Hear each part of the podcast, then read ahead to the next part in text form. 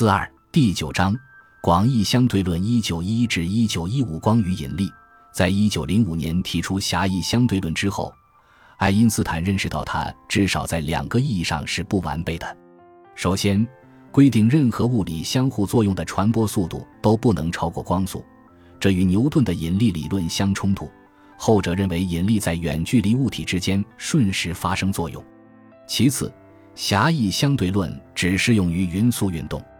在接下来的十年里，爱因斯坦既希望提出一种新的引力场理论，又试图把相对论推广到加速运动。一九零七年年底，在为一家科学年鉴撰写论文时，他终于在概念上第一次有了重大进展。我们在前面章节曾经说过，他做了一个关于自由落体的观察者如何感觉的思想实验。由此得出了这样一个原理，即加速运动和处于引力场之中，在局域效应上是无法区分的。一个人在密封舱中感到脚被地板支撑着，他无法判断这是由于密封舱正在外层空间向上加速，还是因为密封舱静止于引力场中。无论是哪种情形，倘若这时他从口袋里掏出一分钱，然后松开手，这枚硬币都会以完全相同的方式落到地板上。类似的，一个在密封舱中漂浮的人也弄不清楚，此时密封舱正在自由下落，还是正悬浮于没有引力的外层空间。为此，爱因斯坦提出了所谓的等效原理，以帮助他寻找一种引力理论和推广相对论。我认识到，除了匀速运动的参照系，我将能够把相对性原理拓展和推广到加速系统。他后来解释说。我希望在这样做的同时，能够解决引力问题。正因为惯性质量等于引力质量，所有惯性效应与引力效应之间才存在着某种等效。爱因斯坦洞察到，它们是同一种结构的两种表现。这种结构我们现在有时称为惯性引力场。正如爱因斯坦所指出的，这种等效的一个后果便是，引力会使光线弯曲。我们很容易用密封舱的思想实验来说明这一点。想象此时密封舱正在加速向上运动，一束光通过墙上的一个洞射进来。当这束光到达对面墙壁的时候，它已经离地板近了一些，因为在这段时间里，密封舱已经向上移动了一段距离。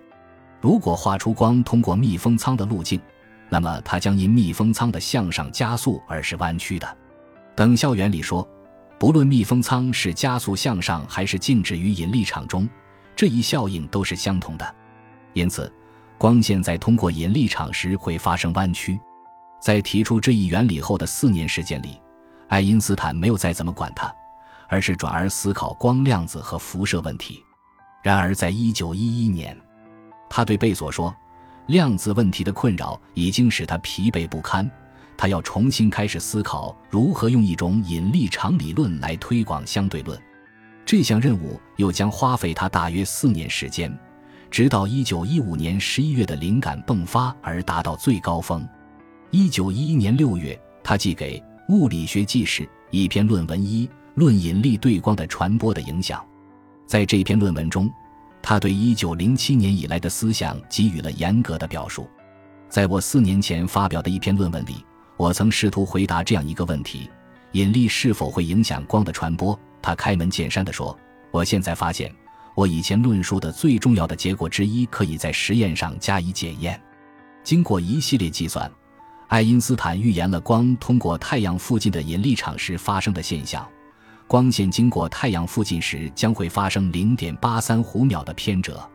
这一次，他同样是由基本原理和假设演绎出理论。”然后推出某些预言供实验家检验，和往常一样，他在文章的结尾呼吁做这样的检验。由于日全食期间可以看到太阳附近的恒星，因此可以对理论结果进行观测。但愿天文学家能够着手考虑这一问题，那将是相当值得的。埃尔温·弗伦德里希是柏林大学天文台的一位年轻天文学家，他读到了这篇论文。很有兴趣做这一检验，然而，实验只有在日食期间才能做，因为那时才能观测到途经太阳附近的星光，而未来三年内不会出现合适的日食。于是，弗伦德里希提出，可以测量木星引力场所造成的星光偏折。可惜，对于这项任务来说，木星的质量还不够大。要是有一颗比木星大得多的行星，该多好！爱因斯坦那年夏末对弗伦德里希开玩笑说：“然而，大自然并不认为让我们能够轻易发现它的规律是分内之事。光线可能会弯曲，这种理论引出了一些有趣的问题。日常经验表明，光总是沿直线传播。木匠现在会用激光水平尺来画直线，建造房屋。”倘若光线通过变化的引力场时会发生弯曲，那么直线应当如何确定呢？一种解决方案是，把通过变化引力场的光线的路径类比于球面或曲面上的线。对于球面或曲面来说，两点之间最短的线是弯曲的，比如作为地球测地线的大弧或大圆。也许光线弯曲意味着。引力使光线通过的空间结构发生了弯曲，被引力弯曲的空间区域中的最短路径或许迥异于欧几里得几何学中的直线。还有一种解决方案是需要一种新的几何学。爱因斯坦在思考旋转圆盘时想到了这一点。在不随同圆盘旋转的观察者看来，当圆盘旋转时，其圆周会沿着运动方向收缩。而直径却不会发生任何收缩，于是圆盘的周长与直径之比不再是帕。欧几里得几何学并不适用于这种情形。旋转运动是一种加速运动，因为边缘上的点每时每刻都在发生变化，这意味着它的速度在发生变化。这种加速需要用非欧几何来描述，所以根据等效原理，引力也需要用非欧几何来描述。不幸的是。非欧几何并非爱因斯坦的强项，这一点早在苏黎世联邦工学院时期就已经显示出来。但幸运的是，他在苏黎世还有一位同窗老友可以求助。